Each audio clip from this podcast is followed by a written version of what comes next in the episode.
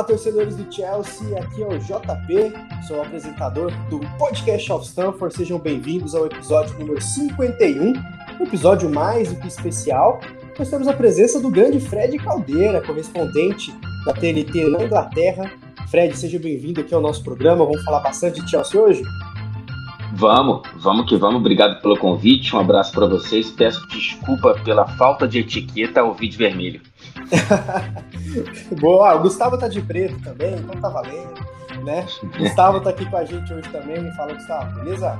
Fala, JP, Fred, esse novo sócio do Luz Stanford já, tá direto aqui também. E, e olha, e o Gustavo já apresentou o nosso quarto integrante aqui para compor nossa mesa sobre o Chelsea. Grande Alain, diretamente de Portugal. Salve, Alain, beleza? Salve, João. Fred, bem-vindo aí novamente. Alô, Gustavo. E vamos comentar aí essa Champions, né? Esse grupo, sorteio, enfim, muita coisa para falar. Vamos que vamos. Então, mas antes de mais nada, é sempre bom convidar todo mundo a acessar nossos conteúdos no arroba Blues of Stanford, estamos no Instagram, no Twitter, no nosso blog também, com os nossos textos, vídeos, enfim. Vamos deixar também nossos arrobas pessoais aqui para a gente interagir junto no Twitter, porque estamos sempre lá cobrindo e gerando conteúdo sobre o Chelsea. Chilwell's mount. Havertz in a pocket of space. Came and didn't get.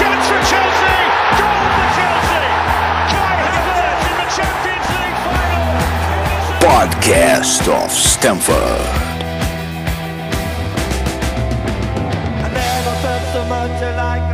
I think I'm a special one. Mas o assunto da vez não podia ser diferente, né? A fase de grupos da Champions League. Semana passada rolou o sorteio e o Chelsea tem um grupo que está bem tranquilo, ao meu ver, né? Tranquilo é uma palavra muito difícil de usar no futebol, mas o nosso grupo é Chelsea, Juventus, Zenit e Malmo da Suécia. Queria até começar com o Fred, né? Fazer as honras aqui do nosso convidado. Fred, seu overview, né? O geral desse grupo. Você enxerga o Chelsea como a primeira força disparado, talvez empatado com a Juve, sem Cristiano Ronaldo agora. Não veremos o duelo Lukaku versus CR7 nessa oportunidade, quem sabe nas oitavas ali, ele pelo United. Como você visualiza esse grupo aí do Chelsea, Fred? Eu acho que é possível não ter medo de zicar e falar que foi um sorteio bem tranquilo para o Chelsea, sabe? É, é, enfim, é, é, é, claro que a gente sempre tem que tomar cuidado, porque a gente sabe que o futebol, a prática, às vezes é muito diferente da teoria, mas enfim, o que a gente tem para analisar até aqui é, é, não é só a teoria, é um pouco mais a prática do que os clubes vêm fazendo nessa temporada. A, a, a, Juventus não tem um bom começo de temporada, né? Perde, inclusive, o último recado antes dessa nossa gravação, é que é uma derrota dentro de casa para o Empoli, é, com torcida reclamando, evidentemente a ressaca da saída do Cristiano Ronaldo. É, acho que há um, um degrau aí que separa, pelo menos é, é nesse começo de temporada, mais, repito, do que só a teoria, Juventus e Chelsea. E aí, Zenit e Malmo, é, é, acho que até ver se vai ser possível algum dos dois atrapalhar Juventus na briga pela segunda colocação. Acho muito difícil. Eu acho que esse é um, é um, é um é grupo que tem três blocos, né? Zenit e Malmo, e aí, enfim, a minha ignorância não me permite diferenciar completamente qual dos dois vai brigar pela vaga da Europa League com um pouco mais de vantagem do que o outro, mas eu acho que aí a Juventus com alguma distância para esses dois e o Chelsea com alguma distância para a Juventus. Acho que, é, enfim, tem muitas teorias, né? Tem gente que prefere começar a Liga dos Campeões num grupo dificílimo para já pegar no tranco antes mesmo de chegar no mata-mata. Tem gente que acha que é melhor pegar um grupo tranquilo para não correr risco de desclassificação, tipo o Manchester United na última temporada que caiu no grupo do Leipzig e do PSG, enfim. É, eu vejo que, para a classificação como líder, o Chelsea teve um ótimo sorteio. Maravilha, maravilha. Inclusive, eu acho que o que credencia o Chelsea a ser um dos grandes favoritos, né? Nesse sorteio, até querer saber dos amigos do Alan, do Gustavo também, a importância de manter o elenco campeão, né? O Chelsea não teve nenhuma perca considerável, né, do elenco que venceu a última Champions League e adicionou no elenco Lukaku, que é um dos melhores noves do mundo, um dos melhores jogadores mesmo, no geral do mundo, e o Saul, que é um cara muito experiente em Champions League, muito experiente em La Liga também, e chegou do Atlético de Madrid numa novela absurda, né? A contratação ia acontecer, depois não ia, depois foi de novo, mas finalmente o Saul tá, tá tá em casa. Gustavo, você acha que foi importante manter o elenco? Esse é o principal reforço do Chelsea? Manter o elenco? Sim, porque a última janela já foi muito boa, né? Uh, essas últimas duas janelas do Chelsea é sacanagem. Então, acho que manter foi muito importante, porque agora a gente vai ver o Tuchel numa temporada inteira com esse elenco, ver o que, que ele vai conseguir fazer. Porque temporada passada ele chegou com aquilo que tinha, né? Ele não pôde pedir ninguém. É, era aquilo e ele trabalhou com aquilo. Não que fosse pouco, muito pelo contrário. Mas ele sim soube extrair o melhor da, daquele time que estava lá. E agora você traz, como você falou, o Lukaku, que é um dos melhores do mundo, na posição dele, e o Saul, que é muito bom de bola se jogar o que sabe. É muito bom.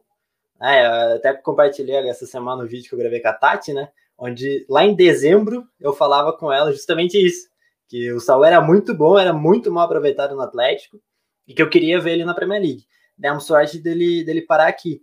E é uma opção muito boa, né? A gente pode falar mais para frente sobre, sobre ele também mas é uma opção que incorpora o elenco, que deixa o elenco mais forte. Eu acho que se fosse só o Lukaku, eu acho que o time estaria muito forte, mas o elenco estaria meio que na mesma.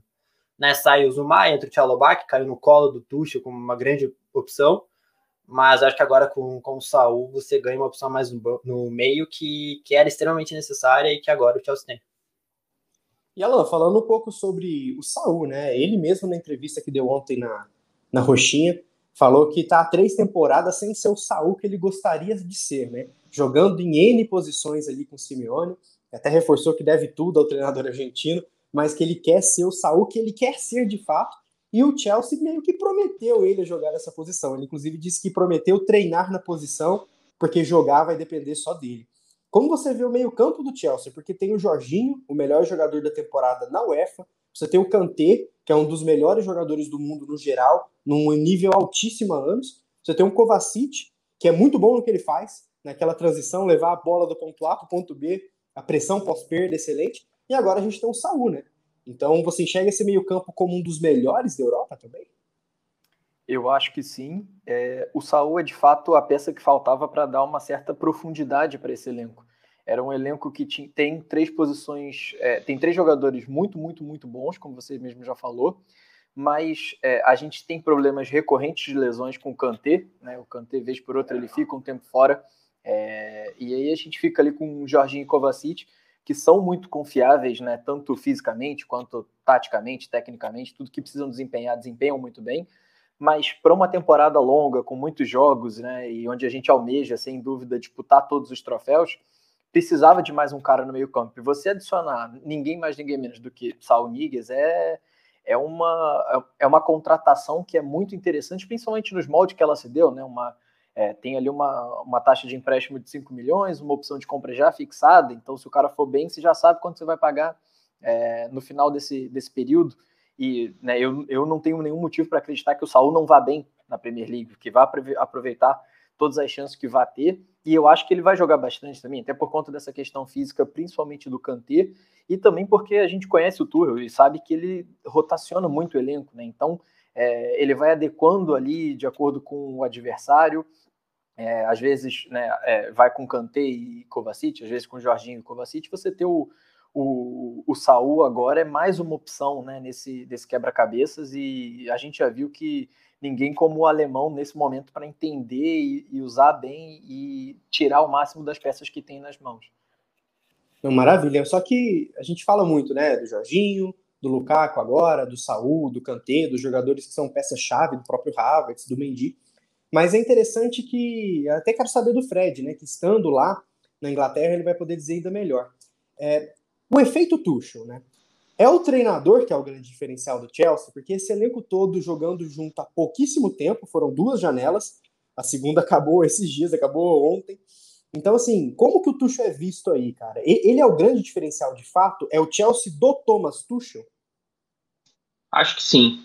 Acho que é, a diferença de, de, de consistência e de performance do Chelsea com o Lampard no início da temporada passada e depois com o Tuchel, rigorosamente com o mesmo elenco, né? não foi como se o Lampard tivesse é, com meio time no departamento médico e eles se recuperaram depois que o Tuchel chegou. Não foi isso que aconteceu.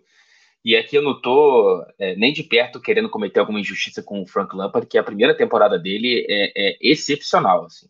É, inclusive, é tão boa que ele acaba sofrendo uma pressão acima do planejado por conta de um mérito que ele conseguiu fazer na primeira temporada dele, que é recolocar o Chelsea na Liga dos Campeões por meio da dificílima Premier League, né? Então, assim, é, é, acaba que o Lampard não consegue manter é, um nível de qualidade ou até subir, né? Que era esperado com, com, com a adaptação dos, dos reforços que chegaram e tudo mais, e, e, e aí ele sai para entrar o Tuchel com o mesmo time.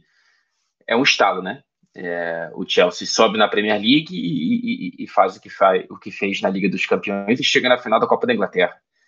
Então, assim, é, agora a gente vê mais profundidades. Eu estou muito ansioso para essa temporada para ver mais do Thomas Tuchel, né? Porque a gente viu seis meses.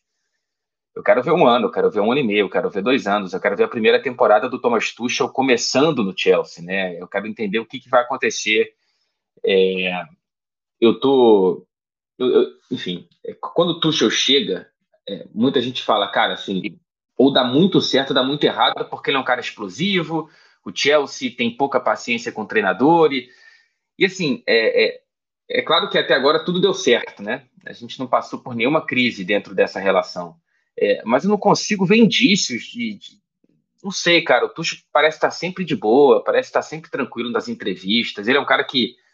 É, é, ele me parece ser muito transparente. Eu acho que ele não seria o tipo de cara, como outros treinadores da Premier League, que conseguem mascarar muito bem o que estão sentindo ali e mudam o humor de acordo com o próprio interesse naquele momento. Né? O Tuchel me parece ser um cara um pouco mais direto, um pouco mais objetivo. Ele tem sempre me, me passado uma impressão de que está muito feliz no Chelsea nessas entrevistas, tanto quando eu estou pessoalmente quando eu, quanto quando eu vejo só é, por chamadas de Zoom e tudo mais, que, que, que, tem sido ainda o padrão por aqui.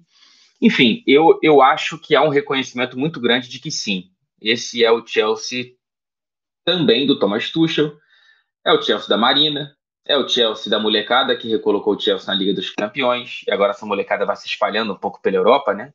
É o Chelsea dos reforços que estão se adaptando, é o Chelsea dos reforços que estão chegando nessa janela. Então, assim, é, é, é, importante também que a gente tenha uma troca de.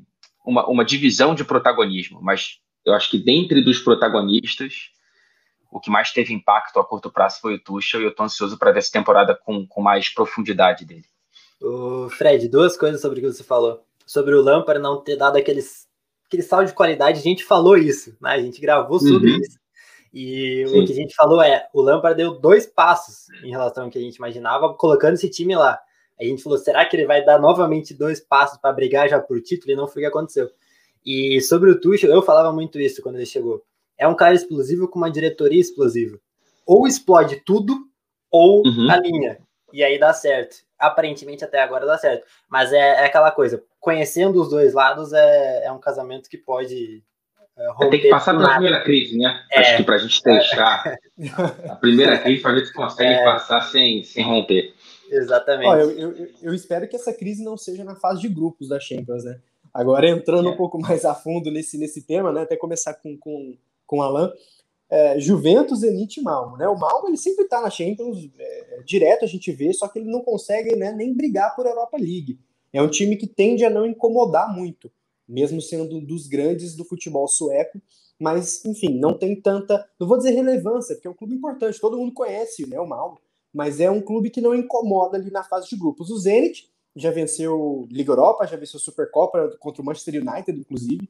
Então é um time que é bem conhecido, hoje nem tanto, mas talvez agora recomece a, a, a conquistar essa imagem no imaginário dos torcedores, graças aos brasileiros, né? Tem o Malcom lá, que é um jogador que eu gosto muito, fez o gol importantíssimo da medalha de ouro do Brasil nas Olimpíadas. O Claudinho, que até ontem era a sensação do brasileiro, craque do Campeonato Brasileiro. O Wendel, que jogou no Fluminense, o cara da cria do Flu. É, eu adoro esse cara, sinto saudades dele, inclusive. Ele tá lá na Rússia agora. E o Douglas Santos, que foi do Atlético Mineiro e jogou muito bem lá. Então você vê como, Alan, esses dois times, né? Antes a gente falar um pouco da Juve mais em si, o Malmo e o Zenit. É para sacolar aí de volta, fazer os pontos necessários, os 12, nada além disso?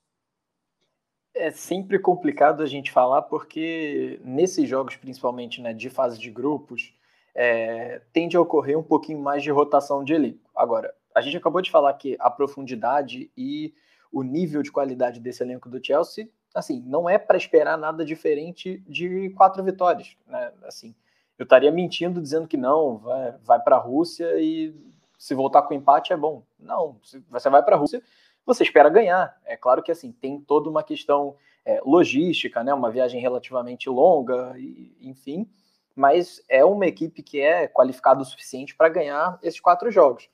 É, a grande questão aí realmente é saber como a Juve vai chegar na fase de grupos, né? Porque o Fred já adiantou, começou mal, é, começou tropeçando no, no, campeonato italiano e assim é, é outro clube sem o Cristiano Ronaldo, não tem como. Teve um impacto muito grande nas temporadas que teve lá, mas agora é uma nova, né, tentar encontrar uma nova forma de jogar sem ele. E ele, a gente acabou de ver aqui o que ele acabou, o que ele fez hoje, né? Em quatro minutos ele decidiu o jogo para Portugal, um jogo que estava perdido com dois gols que ele literalmente ganhou de todo mundo dentro da área. Então é um cara que é, elevaria demais esse nível da Juve e que, para nossa sorte, nesse momento não vai ter de enfrentar. Então, em relação a, a Zenit Mão, para mim não tem é, muito para onde correr e jogue quem jogar, jogue com é, Kepa, jogue com Alonso, com jogadores que não vão ter tanta, é, tanta minutagem, digamos assim, né, no, é, na Premier League, pelo menos é o que se espera, mas podem ter, podem ganhar chance na Champions e é, para mim é, é fazer esses 12 pontos com certeza. Boa, boa. Vai ser interessante assistir esses jogos mesmo. Eu acho que é um grupo bem parelho, mas um tom acima do grupo que a gente venceu a Champions, né? Que tinha o Sevilha, que a gente conseguiu até ganhar de 4 a 0 deles com aqueles quatro gols do Giroud. A gente tinha o Krasnodar, que é um clube sem muita tradição, e o Rennes, né? Que, que deu trabalho ali mas o Giroud novamente nos salvou com aquele gol de cabeça no final. Eu acho que esse grupo é um tom acima, né? Inclusive a Juventus, né, que sozinha já é mais trabalhosa que os três outros times da temporada passada. Vamos rodar um áudio que a Clara Buquerque, correspondente da TNT Sports lá na Itália, preparou para a gente, analisando um pouco do que está rolando ali na Juve, para a gente entender um pouquinho o que, que a gente pode esperar do, da Juventus sem CR7 agora. Vamos dar uma olhada.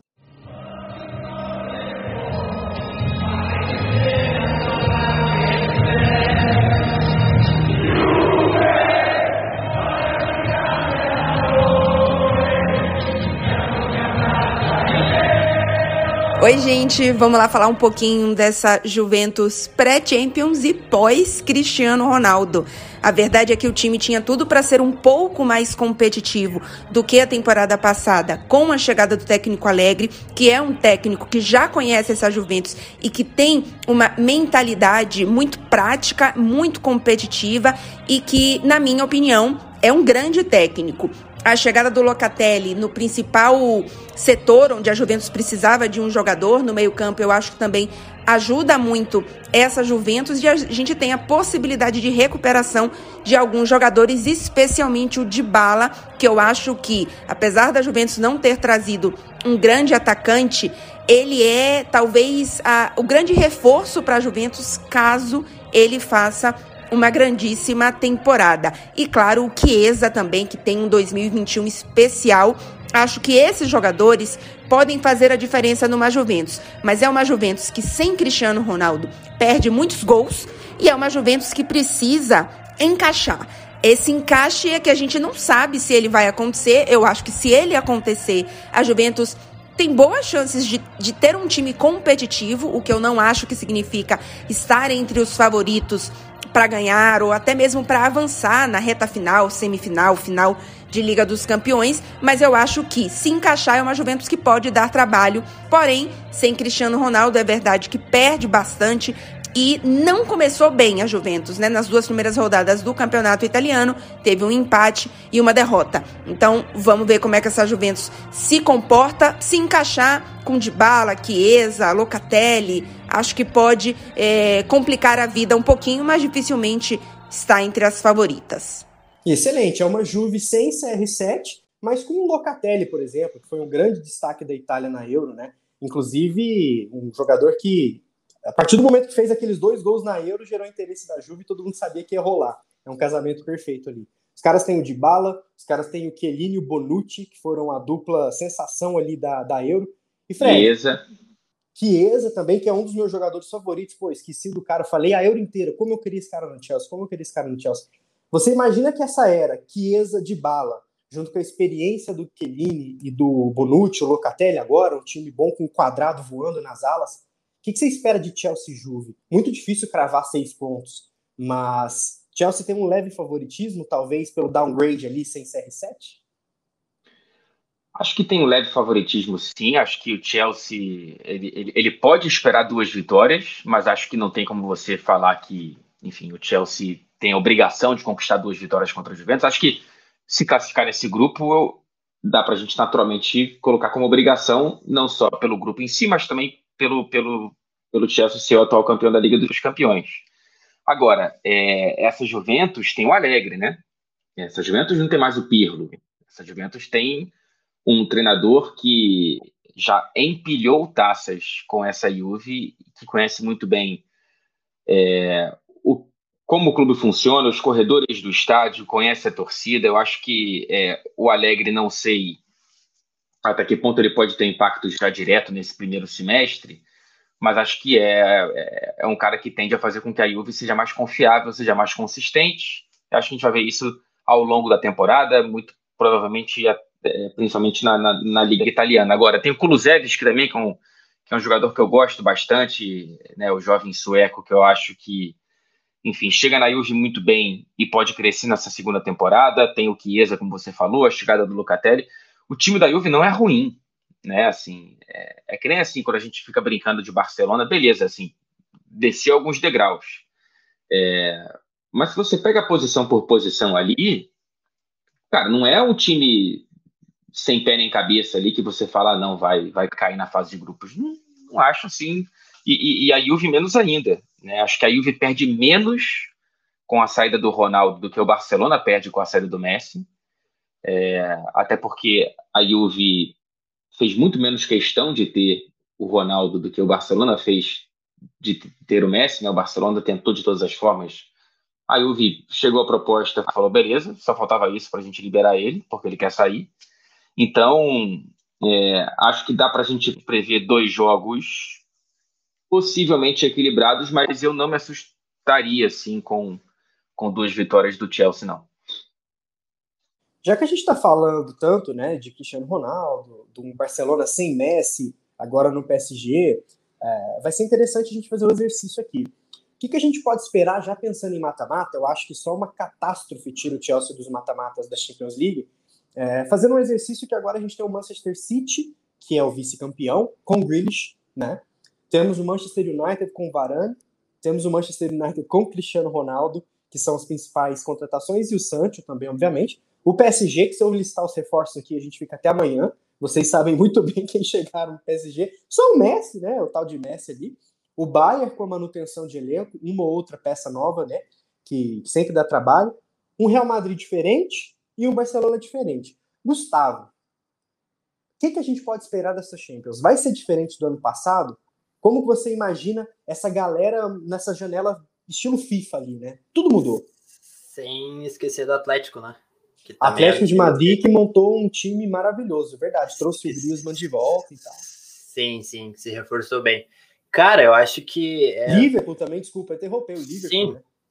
Ah, entra no que a gente debateu com o Fred semana passada sobre o Liverpool. A mesma coisa que se aplica na Premier League se aplica na Champions também. A gente não pode fechar os olhos para um time do Klopp, um time que é tão encaixado, né? Um time que funciona tranquilamente, sem fazer muito esforço. Cara, é muito complicado. É, você vê muito time bom. Muito time bom, muito elenco bom também. O United tem que ser encarado como favorito em tudo. Em tudo que ele entrar para disputar, assim como já é o City.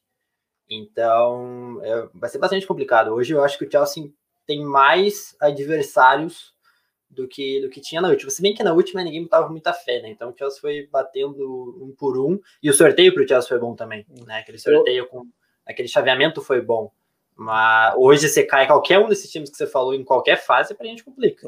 Eu até lembro, né, Gustavo, na entrevista do Jorginho, né, na Champions League, quando nasceu a aposta do, do bigode, eu lembro do Jorginho falando: se o Chelsea ganha, ah, mas é um se, é um se muito grande. Se ganhar, um dia ganhar. Então, é. mostra que ninguém levava tanta fé assim, né, Fred? Ah, o, o Chelsea hoje é melhor do que aquele Chelsea que começa a Liga dos Campeões passada assim sem nenhuma dúvida, né? Uhum. Sem nenhuma dúvida. E, e se você olha para o Chelsea ao longo da competição, é, não só ninguém botava fé, mas jogou mal contra o Porto, né? Assim, passa contra o Porto num sufoco ali, cara, com o Porto amassando o Chelsea, acho que no primeiro jogo, principalmente, né? No segundo jogo, acho que é um pouco mais tranquilo, se minha memória não me falha. É, no primeiro... Porque no primeiro a gente conseguiu dois gols, né? É, no primeiro o Chelsea matou no final ali, né? Com aquele é, gol do tio. No Aí no segundo que eles vieram. Então jogou com regulamento, segundo Jogou jogo. com regulamento, foi, regulamento. burocrático. Foi burocrático. Foi time de Libertadores na, na E volta. só perdeu só perdeu porque o Taremi fez algo que ele não vai fazer ah, sim, verdade. Nunca mais. Foi a manchinha, a aguinha no chope do título que estava até então perfeito se, do Chelsea. E se eu não me é. engano, aquela foi a primeira derrota do Tuchel, se eu não me engano. Da... Em Champions League foi. Em Champions League foi. Acho no que Chelsea, tudo, na Premier League ele tinha ele demorou para perder. Demorou, demorou, verdade. Demorou perder. Verdade. Mas enfim, inegavelmente esse Chelsea é melhor, né? Então, só que ganhou mais adversários ganhou mais, mais rivais pelo título, por mais que na temporada passada a gente pudesse ver PSG e Manchester City, tanto é que eles chegaram nas semifinais, mas acho que os dois são mais fortes, né? Principalmente o PSG nessa temporada. Alan, agora uma pergunta ingrata, hein? Sem ficar em cima do muro. O PSG tem o melhor 11, o Chelsea tem o melhor elenco? Ou em termos de elenco, você ainda acredita mais no PSG? Você acredita no Bayern, por exemplo, no Manchester United? Inclusive, até parafraseando o VSR, né? Que ele falou no ar esses dias, que a gente se encantou por um time do PSG sem ver jogar. A gente não viu os 11 ideais do PSG jogando. Tem tudo para dar certo, mas e se não der, né? Fica sempre essa interrogação. Quem vai defender nesse time? É só o Verratti mesmo? Vai ser o Paredes e o Gueye, mais um saindo? Como vai ser? Mas hoje, no papel, o PSG é o melhor time, o Chelsea é o melhor elenco? Eu acho que sim. E para não ficar em cima do muro, respondo com sim essa pergunta. É, a grande questão é a gente ver como é que vai dar a, essa liga do PSG, né? Que está todo mundo muito interessado em ver e já no primeiro jogo que o Messi figurou no banco quando ele entrou saiu o Neymar, então já não deu para ter uma ideia aí de como vai o Pochettino vai encaixar os dois juntos. É, ainda assim, eu tenho muita confiança nesse elenco do Chelsea atual. Eu acho que retomando o começo da, do que a gente conversou, é, o, o, a força desse Chelsea atual é o elenco e a forma como o Thomas Tuchel tira o melhor de cada jogador. Então, é, o, o, Lukaku chegou agora para dar aquele tipo de jogo que faltava, né, de bola lá no, no centroavante e o cara que vai empurrar tudo para dentro do gol. Ele já mostrou como é que, né, como chegou, por exemplo, no jogo contra o Arsenal. É, então, tem muita expectativa em todo mundo fazendo esse time funcionar bem. É, eu, é, eu, brinquei esses dias até na live com o pessoal da, da Enfield BR que é, há muito tempo eu não me sentia tão confiante para assistir os jogos do Chelsea, né? Porque a gente assiste e a gente tem a, a noção de que o Chelsea pode competir de igual para igual com qualquer adversário. Então, nesse sentido, o, o PSG, né, com todas as contratações incríveis que fez, é, não chega a me assustar. É um jogo que eu gostaria de ver em algum momento. Espero eu que numa fase mais adiantada né, da, da Champions, sem dúvida. Mas Acho que em termos de elenco, o Chelsea é muito, muito, muito qualificado. E em termos de 11, se a gente botar né, que o papel aceita tudo, e enfim, o, o do PSG tende a ser levemente melhor, mas ainda assim é uma superioridade que para mim não é tão, tão absurda, não. É, vejo como superioridade porque qualquer time que tem o Messi vai ser superior no papel. Mas fica, fica só por aí também e vamos ver como é que vai ser o encaixe né, de todas essas peças juntas eu queria dizer que eu sou completamente contra aquela ideia de que ah, tem que pegar os piores times para valer o título. Nada. Para mim, você acha que eu reclamei da Libertadores do Grêmio contra Lanús, Barcelona? Nada. Quanto pior, melhor, tá louco. Quanto pior, melhor. Que nem eu falaram no começo sobre o grupo difícil, né? Para começar já. Nada. Jamais. Nada. Quanto mais fácil, melhor. Quero sofrer? Capaz. Ainda corre o risco de cair? Né? Inclusive, nem estava na pauta, mas eu resgatei um tweet aqui do Fred. Fred bem disse, né, no jogo do, do PSG. Falei besteira. Não, não falou não. Você disse o seguinte, então quer dizer que o Pochettino agora vai ter que planejar substituições de acordo com os likes nas redes? Exagero. Eu quero fazer a mesma pergunta com o Chelsea. Por quê? O Chelsea tem muita gente boa no banco. É Timo Werner, é Ziyech, é Hudson Odoi, é Saul Niguez, o Christensen ou o Thiago Silva, ou o Tchalobá ou o Asp. Vai ter muita gente boa no banco o Tuchel vai ter que escalar medindo o termômetro no Twitter ali, cara, porque é muita gente boa de fora, né? Como que você analisa isso aí? Eu posso dizer, garantido, Gustavo já até fez a carinha ali, que se deixar Chelsea TT escalar, lascou. Não, o, o, é, é, é. O, o, o, Tuchel, ele tem muito mais, muito mais, muito mais estofo do que o Pochettino para colocar o time que ele achar melhor em campo para esse Chelsea, né? É, o Tuchel, é, é, se ele deixar o Thiago Silva no banco e o Chalobah no time titular, acredito que o torcedor do Chelsea mais tranquilo, é, e principalmente os que não estão no Brasil, é, vão falar assim, cara, faz algum sentido. Beleza, o Chalobah tá, ele gostou na pré-temporada, jogou muito bem contra o Villarreal, tá, começou muito bem a Premier League, marcou gol, dá confiança para o moleque, porque o Thiago Silva provavelmente não vai estar aqui na próxima temporada, né? Essa pode, provavelmente vai ser a última do Thiago Silva no Chelsea. Enfim, é, o, o que eu trago nesse ponto do Pochettino é que eu entendo de verdade, de coração, que esse PSG ele, ele, ele tem uma aura de entretenimento ao redor dele, mais do que o futebol, que é um entretenimento também, né? O PSG é o time do ataque do Messi, Mbappé e Neymar, e estava todo mundo ansiosíssimo para ver esse trio jogar pela primeira vez, só que quando o Pochettino tira o Neymar e coloca o Messi, ele vira a pior pessoa do planeta, né? Sendo que no Brasil tem uma lista grande à frente dele.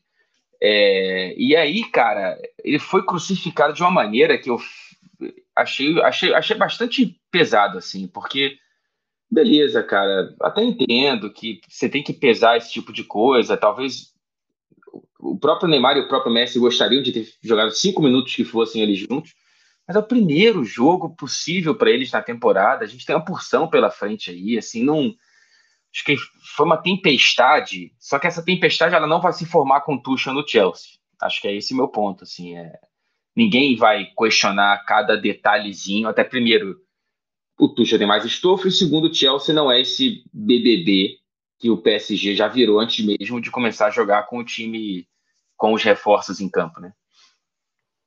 Fred, o BBB só, do futebol, excelente. Só, só pegando o, o, gancho do Fred aí, para corroborar com, com o que ele disse, a gente viu agora nos três primeiros jogos, por exemplo, do, da temporada, o Alonso de titular, né?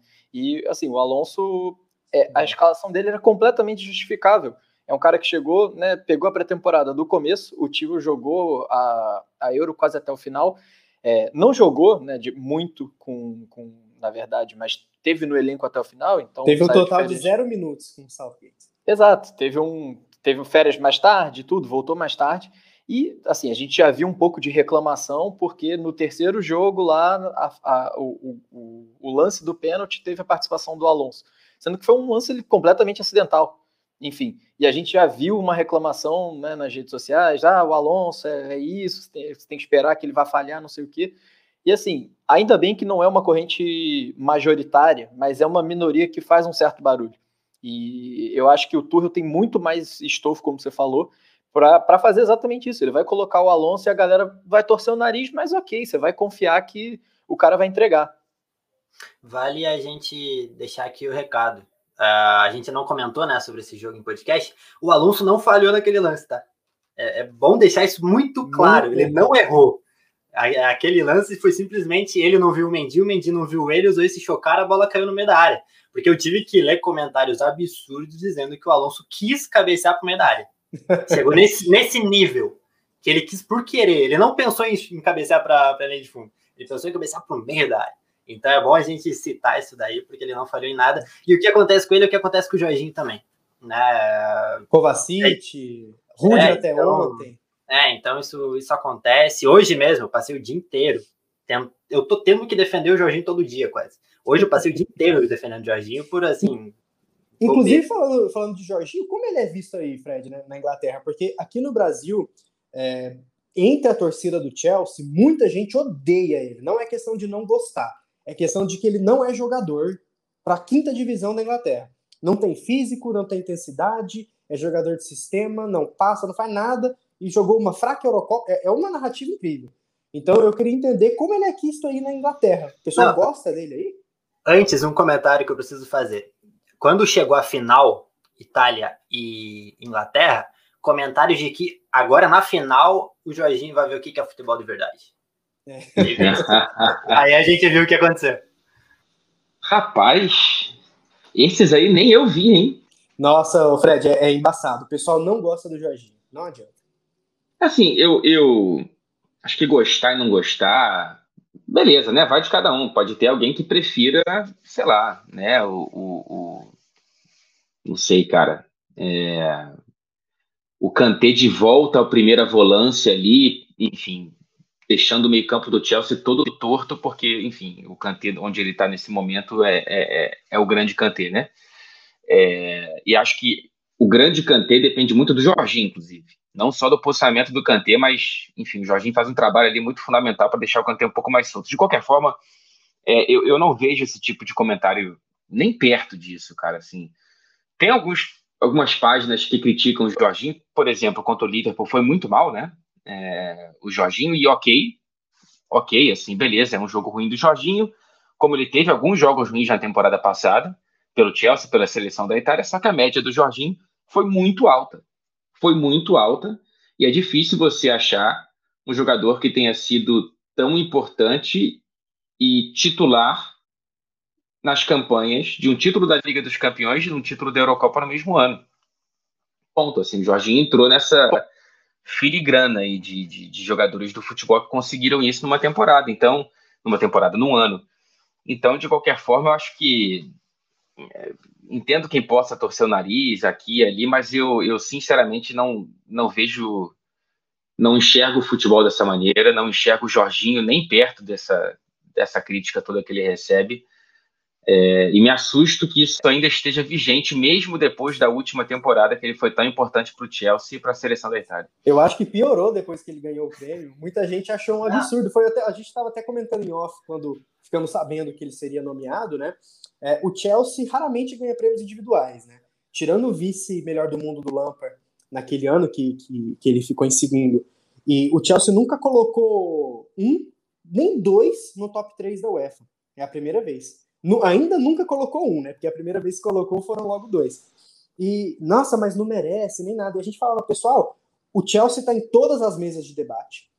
Todo mundo no mundo está falando do Chelsea porque o Jorginho Kanté tá lá.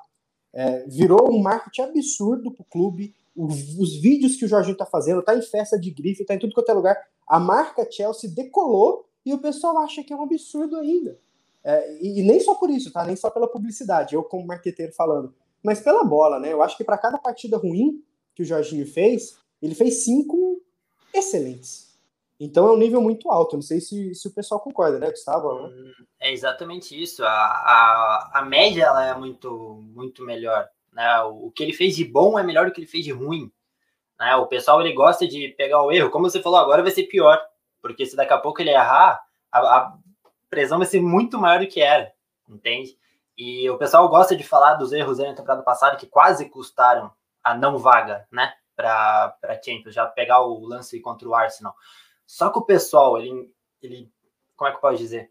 Ele pegou no pé do Jardim de um jeito que o Chelsea classificou, que o Chelsea foi campeão da Champions, que a temporada já acabou, que a gente já tá em outra, e ainda volta aquilo, ainda volto falar de um lance que não resultou em nada. O Chelsea perdeu aquele jogo, mas o objetivo foi atingido. Acabou. E ele vai errar. O Jorginho não é o melhor do mundo. O Jorginho não é o melhor volante do mundo. Não é. Ele simplesmente... Até porque o sistema arrisca muito ele, né? Sim. O sistema precisa desse, desse risco que ele toma ao dar esses passes na saída de bola, né? Sim, mas ainda assim o, o sistema do Tuchel dá uma tranquilidade para ele jogar, diferente do Lampard. O do Lampard deixava ele exposto o tempo todo. O hum. Lampard do Jorginho jogava mal, muito Jorginho mal. e Marcos Alonso foram terríveis sob o comando do Lampard. Mas assim, muito ruim. Só que até hoje eles são meio odiados pelaquela temporada onde poucos foram bem. Né? Então é, é, é complicado. Né? Então a questão do Jorginho é bastante simples, é, é, entender que o cara é importante como era importante lá com o Sarri. Só que quando ele chegou ainda tinha questão de adaptação e tudo mais, uhum. mas é modelo. Tem jogador que vai jogar mais com o treinador e não vai jogar com o outro, por questão de ideia, de bater característica. Isso é normal, vai acontecer com o Jorginho, vai acontecer com qualquer outro. Uma das maiores imbecilidades que eu, que eu leio é dizer que o Jorginho é jogador de esquema, para menosprezar ele. Como se nenhum outro jogador dependesse de esquema, esquema. jogar. É, eu não consigo entender. Entende? Então, é, falar, a gente pode pegar um episódio inteiro para falar do Jorginho, porque tem, tem muito conteúdo. Besteira, muita besteira sendo dita. Boa, boa.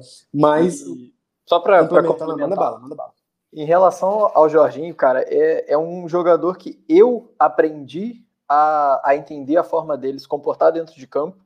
Eu e também. eu passei, exato, e, e eu passei a, a entender a, a, importância que ele tem, né, pro, seja pro elenco, pro esquema, enfim, a gente pode, pode dizer o que quiser. Mas é, quando ele chegou ali com o Sarri, a gente tinha o esquema todo funcionando a partir dele e deu certo. A gente conquistou a, né, a, a Europa League ali e tal. E aí, com o Lampard, a queda de produção do Jorginho foi grande. A gente viu que tinha, tinha uma dificuldade para se adaptar. Assim como o Rudiger teve, como o Alonso teve, enfim. Mas o Jorginho, eu acho que teve mais protagonismo, digamos assim, do que, do que esses outros.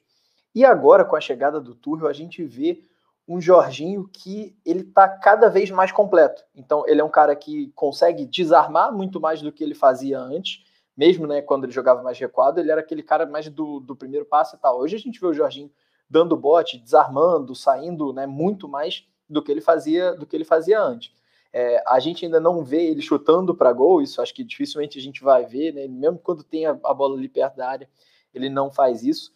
Mas é um cara que eu né, posso falar que já critiquei muito o Jorginho, e enfim, vocês sabem disso, mas é um cara que isso de maneira nenhuma pôs um, um ponto final, né, digamos assim, para o que seria a carreira dele no Chelsea para mim.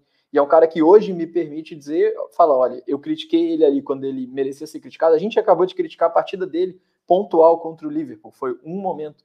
E assim, para mim é, é, como a gente deve analisar, sem paixão, né? Você viu, o cara fez aquele jogo, foi bem, elogios, né? E enfim, e, e exalta-se aquilo ali.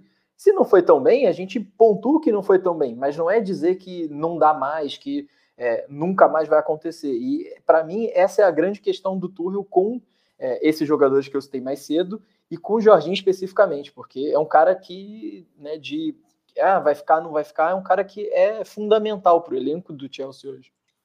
E é o que, o que a gente vem falando, né? Precisa dele, precisa ter ele, senão o time não funciona. Simples assim. E como você falou de ele não chutar no gol, ele não vai fazer isso. Ele era o que eu principalmente batia muito na tecla quando ele chegou. Eu falava, gente, se vocês ficarem esperando que ele faça o que o Fábricas faz, ele não vai fazer. Vocês vão ficar Mesma batendo coisa na cabeça. com o Kovacic, né? Critica-se muito ele que ele não tem produto final. Mas ele não tem mesmo. Se você esperar é assistência é e gol do Cova, não vai rolar. Você vai se frustrar, Exatamente. você vai ficar puto com o jogador. É. Exatamente. Tem que, tem que entender a dinâmica. Né? E olha que no caso do Jorginho, os atacantes do Chelsea já roubaram muita assistência dele. Mas tem uma entrevista para o Senise que ela é bastante clara. Ele, ele falou: a minha característica, a minha função não é da assistência, não é bater pro gol. Eu tô lá para fazer sair de bola, para clarear o jogo, para começar a jogar. E é isso. Então acho que desejar um jogador não vai existir. A comparação com o Fábricas acontece até hoje. O Jorginho vai para a quarta temporada de Chelsea. Se depois de quatro anos essa comparação ainda existe, não tem nada que tire. Não tem como, entende? Não tem como. Mas boa, boa. Pessoal, chegando na reta final aqui do, do nosso bate-papo, eu sempre gosto de fazer aquele momento mandinar, bola de cristal, para a gente depois resgatar o vídeo, quem passou longe, quem cravou. Já teve pessoal que cravou aqui, já teve gente que errou feio. Vamos ver o que, que sai daqui hoje, né? Quero saber duas coisas, começando aí pelo, pelo Fred. É, quantos pontos o Chelsea faz e quem vai ser o MVP, o melhor jogador da fase de grupos do Chelsea? Essa é difícil, hein? Porque tem muita gente boa. Rapaz, vamos lá, hein?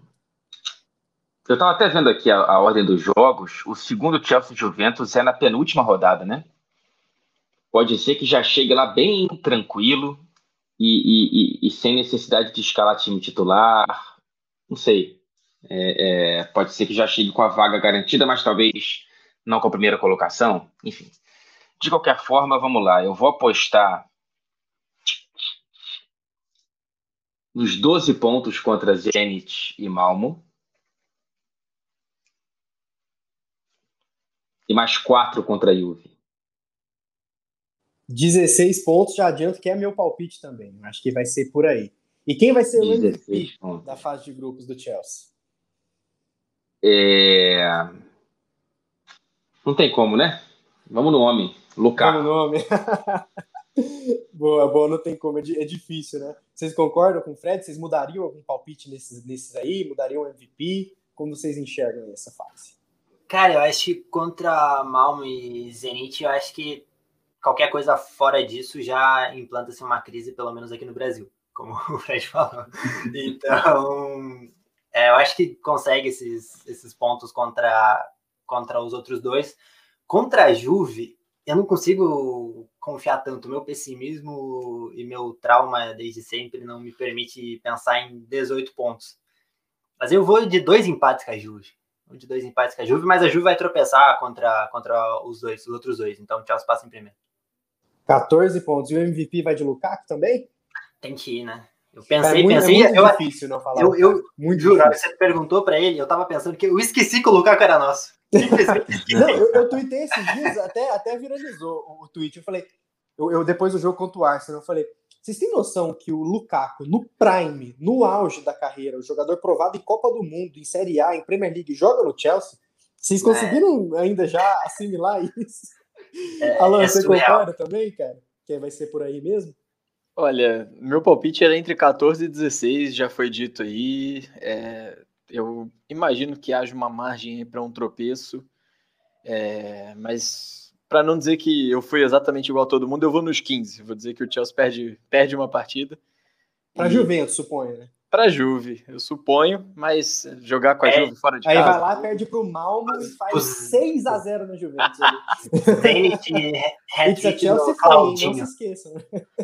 A gente pois tava é. perdendo pro Rene até a cabeçada de Juventus. Tem, tem, que tomar um gozinho do Claudinho. Eu, eu, eu peço. Tem que tomar um gostei do Claudinho. Eu quero clean tem um, tem um asterístico, né? Para essa primeira partida é, em Stanford Bridge. Está tendo uma treta agora com a CBF e o Zenit.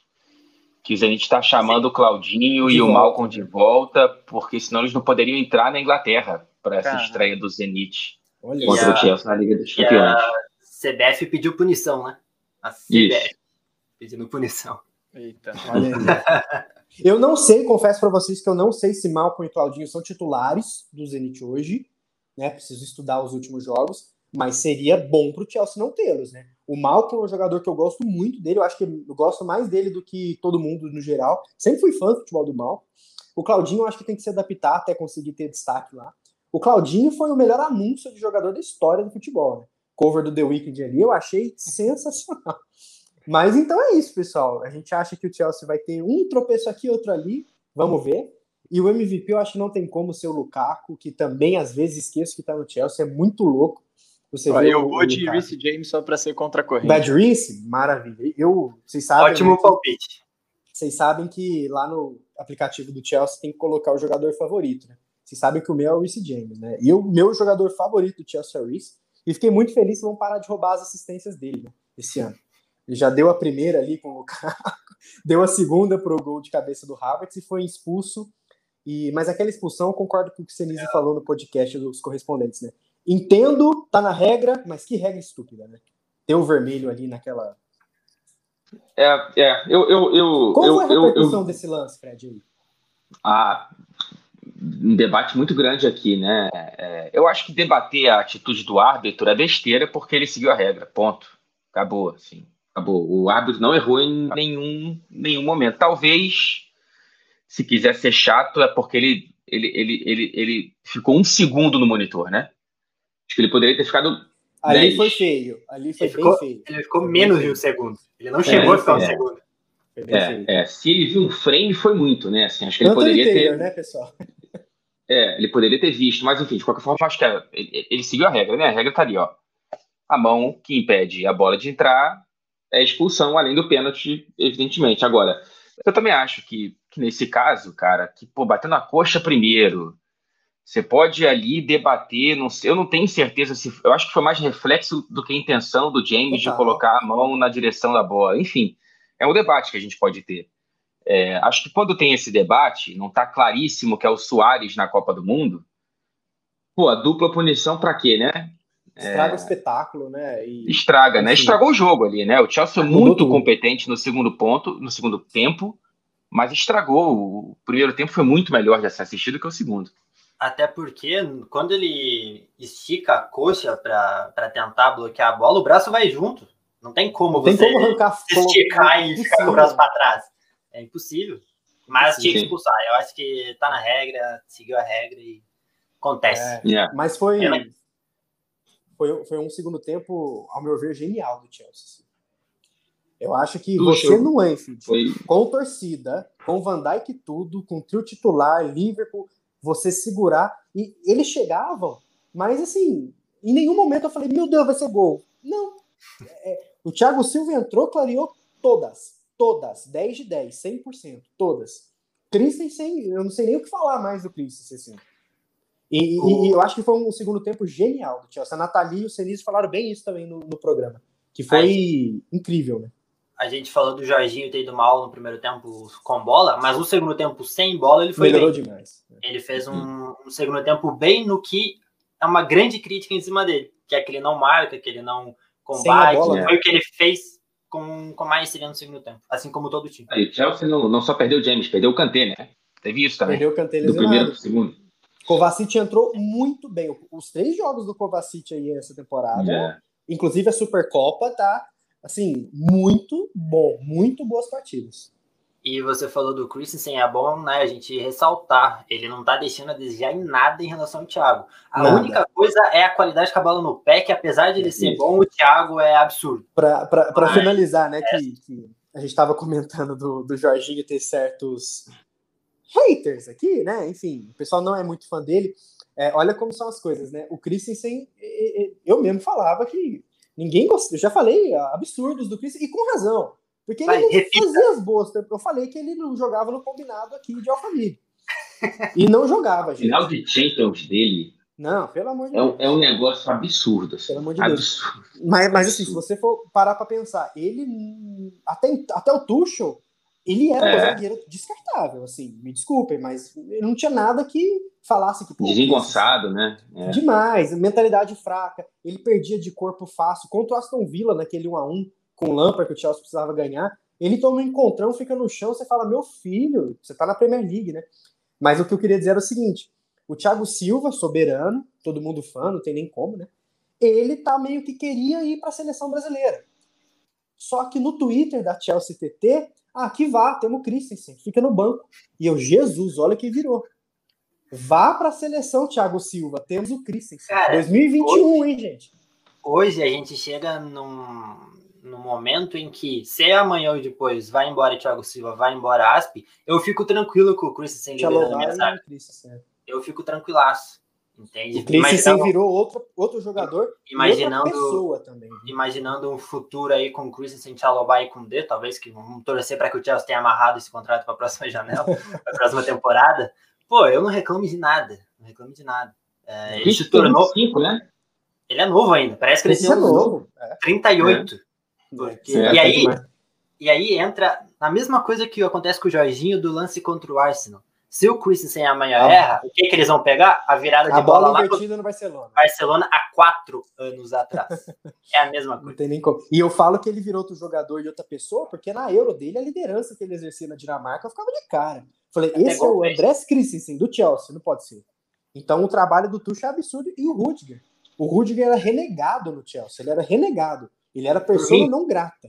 Por Todo mim. mundo. Não, ninguém gostava do Rudiger. Quem fala eu sempre gostei é mentira. E hoje, meu senhor, o que, que o Rudiger virou, gente? Eu não vejo o Chelsea sem o Rudiger, não dá.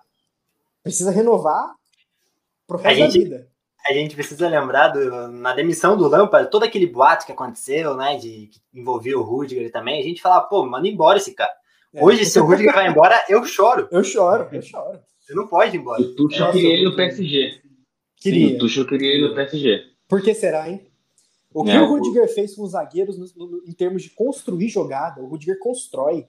Sim. Né? O Asp a gente sabe que constrói nela, mas Cara, o Rudiger constrói jogo hoje. É antes, antes do Alan, mais uma. Real questão. Madrid não tem um. Ele dominou. Dele, né? Ele vira para outro lado. Ele vira é, para um lado e lança.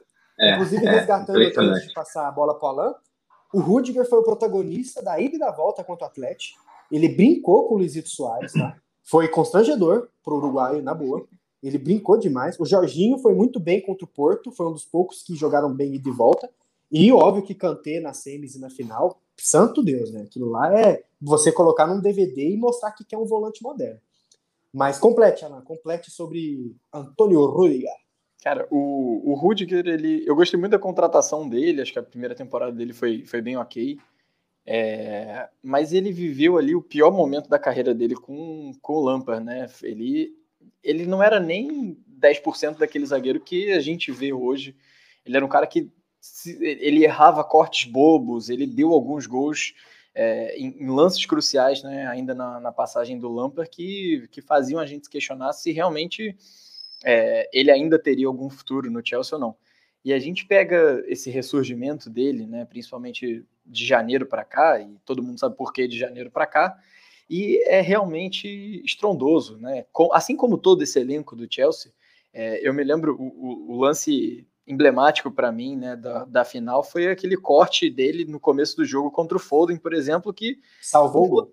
O Foden chegou ali e era gol. Ele tava cara a cara e você, né, num frame, você não vê ninguém, do nada você vê o Rudiger dando um carrinho maravilhoso e fazendo corte, salvando um, que era um gol ali, certo. E ele voltou e manteve já, né, no começo da temporada, é, esse nível de atuação. Eu acho que para esses caras o, o resgate da confiança e essa gestão aí do, de elenco né, que, o, que o Turro tem feito é extremamente importante. E, e, é isso, né? Se, se há, sei lá, um ano atrás, vamos colocar assim, é, o Rudiger saísse, o Christensen saísse, a gente não ia nem, nem ligar, não ia nem dar falta, ia no mercado, ia contratar qualquer outro. Hoje em dia isso é completamente diferente, né? Um cara que é, eu imagino que os dois são os pilares a partir dos quais a gente vai planejar os próximos 4, 5 anos da zaga do Chelsea. Porque né, o Thiago já, né, provavelmente essa é a última temporada dele aqui, o Asp já está com 32, então a gente pode imaginar mais umas duas, três temporadas dele é, já não com né, jogando todas as partidas, é, acho que essa mesmo agora, ele já não vai jogar todos os jogos, e a gente já precisa começar a pensar nessa transição, sem dúvida, mas é, a partir disso mantendo os dois pilares, e para mim os dois pilares, inegavelmente, hoje são Rudiger e Christensen. Que fase! Que fase. Rudiger e Christensen. Boa, mas o mundo dá voltas, né, pessoal? Mas é isso. Acho que a gente conseguiu falar bastante aí sobre o que vai ser nossa fase de grupos, o momento, o fator Tuchel, nossas apostas aí para esse início de Champions League. É isso, pessoal. Vamos encerrando por aqui nosso bate-papo. Queria agradecer o Fred pelo tempo, disponibilidade. Valeu, Fred. Até a próxima. Espero que você volte sempre aí. Valeu, valeu. Voltarei sempre de convidado e agradeço pelo convite aí. Um abraço e parabéns pelo programa, pela qualidade da página. Maravilha, valeu. Gustavão, obrigado, meu querido. Até a próxima, que provavelmente vai ser daqui uns dias já também. valeu, JP, valeu, Alan. Fred, por sempre atender o nosso, nosso convite. Foi bom, bom falar sobre esse começo de temporada. A gente ainda está no começo, né? Gravamos poucos sobre esse 21-22 e tem muita coisa para fazer. E, e, vamos que vamos, que vamos que, que depois dessa data FIFA já tem Champions League e o bicho começa a pegar. Maravilha. Alan, brigadão pelo tempo. Sei que em Portugal tá ficando tarde aí. Valeu por segurar o sono para bater o papo aqui com a gente. Que isso, é sempre, sempre um prazer. Fred, seja sempre bem-vindo. É, valeu, Gustavo. Valeu, JP. Obrigado a todo mundo que escutou a gente até agora. Só para lembrar que lá no blog está sempre saindo coisa nova também. E essa semana vai sair texto aí também sobre a janela de transferências do Chelsea, chegadas, saídas, enfim. Vamos falar sobre, sobre isso aí também em texto. Maravilha. E é isso, pessoal. Não esqueça de seguir Blues of Stanford no seu agregador favorito. Manda né, esse episódio, esse vídeo que vai sair em breve no YouTube também, nos seus grupos de WhatsApp de futebol europeu. E vamos interagir no Twitter. Segue a gente lá que estamos bastante parte do nosso dia ali. A gente está sempre no Twitter trocando ideia com o pessoal na resenha. Para bem e para mal, goste ou não de Jorginho, estamos lá trocando ideia. Valeu, pessoal. Esse foi o episódio 51 do nosso podcast. Um abraço. Tchau.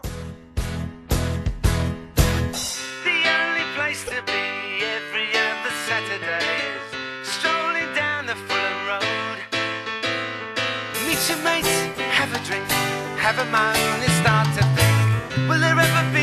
blue tomorrow?